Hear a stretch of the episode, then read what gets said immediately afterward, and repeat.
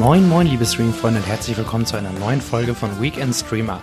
Ich heiße Lennart und habe euch wieder ein paar sehenswerte Filme und Serien herausgesucht, die ihr euch am Wochenende bei Netflix und Co. sowie den Mediatheken reinziehen könnt.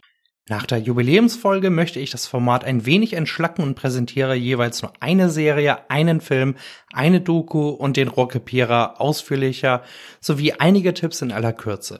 Aber den Anfang macht wieder mein dieswöchiger Serientipp. Der geht an die Miniserie Memorial Hospital, die Tage nach Hurricane Katrina, die nun bei Apple TV Plus gestartet ist und zu der jede Woche eine neue Episode erscheint. Der Achtteiler adaptiert das Buch Five Days at Memorial von der Investigativjournalistin Sherry Fink und dreht sich um die Ereignisse im titelgebenden Krankenhaus in New Orleans, das nach dem verheerenden Hurricane Katrina und der Überflutung der Stadt knapp fünf Tage lang ohne Strom auskommen musste. Am Ende sind 45 der knapp 2000 Patienten gestorben. Doch bei einigen davon wurde anscheinend nachgeholfen unter der Anweisung der Ärztin Dr. Anna Poe, gespielt von Vera Farmiga. Die ersten fünf Episoden der Serie schildern die chaotischen Zustände im Memorial Hospital mit einer erdrückenden Atmosphäre und rauen Bildern. Man spürt förmlich beim Zuschauen, wie sehr die Menschen leiden mussten. Farmiga und das restliche Ensemble sind schlichtweg fantastisch und transportieren die zunehmende Verzweiflung im Krankenhaus zu jeder Zeit. Die restlichen drei Folgen sind dagegen nicht so packend wie davor und schildern die Untersuchungen gegen Dr. Poe als gutes, aber eben nicht herausragendes Justizdrama. Dabei lassen die Macher zwar auch ihre eigene Meinung inszenatorisch einfließen, dennoch bleibt genug erzählerischer Raum, damit man sich selbst eine Meinung darüber bilden kann, ob man in solchen Extremsituationen gewollte oder ungewollte Sterbehilfe leisten sollte. Wer die Miniserie Chernobyl auf Sky und Wow zum Beispiel mag, wird hier ähnlich gut bedient. Weitere Serientipps gibt's nun wie angekündigt in aller Schnelle. Bei Amazon Prime Video ist seit heute das Serienremake des Kinofilms Eine Liga für sich aus dem Jahr 1992 mit dem Titel A League of Their Own gestartet. Ein Mix aus Comedy und Drama über Baseball spielende Frauen. Außerdem ist in der ZDF-Mediathek jetzt die Thriller-Serie Der Tourist mit Jamie Dornan verfügbar. Bei Sky und Wow findet ihr ab Sonntag das überaus gelungene britische Thriller-Drama Die Ipcrest-Datei. Netflix-Nutzer dürfen sich über die dritten Staffeln der Horror-Fantasy Lock and Key und der Coming-of-Age-Geschichte noch nie in meinem Leben freuen. Und in der ARD-Mediathek könnt ihr euch seit heute die ordentliche zweite Staffel zur Dramedy State of the Union anschauen. Und nun zu meinem Filmtipp.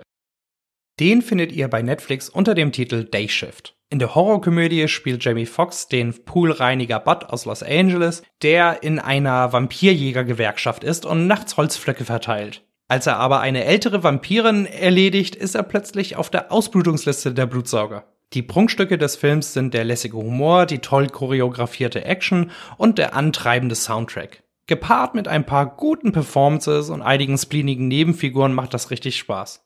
Große Neuerung für das Vampir-Genre gibt's zwar nicht zu sehen, dafür aber ein paar witzige Ideen wie unterschiedliche Blutsaugerkategorien, die dem Ganzen eine durchaus frische und unterhaltsame Note verpassen.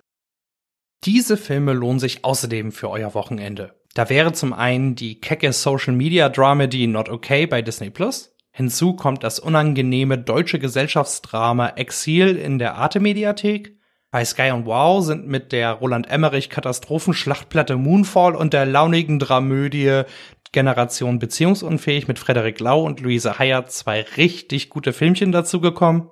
Und zu guter Letzt findet ihr jetzt den starken Sci-Fi-Thriller Synchronic mit MCU-Star Anthony Mackie und Jamie Dornan bei Amazon Prime Video. Jetzt möchte ich euch noch die Doku Warum ich euch nicht in die Augen sehen kann bei Disney Plus empfehlen. Die baut auf dem gleichnamigen Buch des schweren nonverbalen Autisten Naoki Higashida auf. Als 13-Jähriger wollte der Japaner mit dem Buch versuchen zu erklären, wie er die Dinge wahrnimmt, sich fühlt und denkt. Ein Wahnsinnsbuch, das von Eltern autistischer Kinder als eine Art Wunder beschrieben wird und das ihr unbedingt lesen solltet. Auf dieser Grundlage hat der britische Dokumentarfilmer Jerry Rothwell eben dieses Gefühlschaos verfilmen wollen.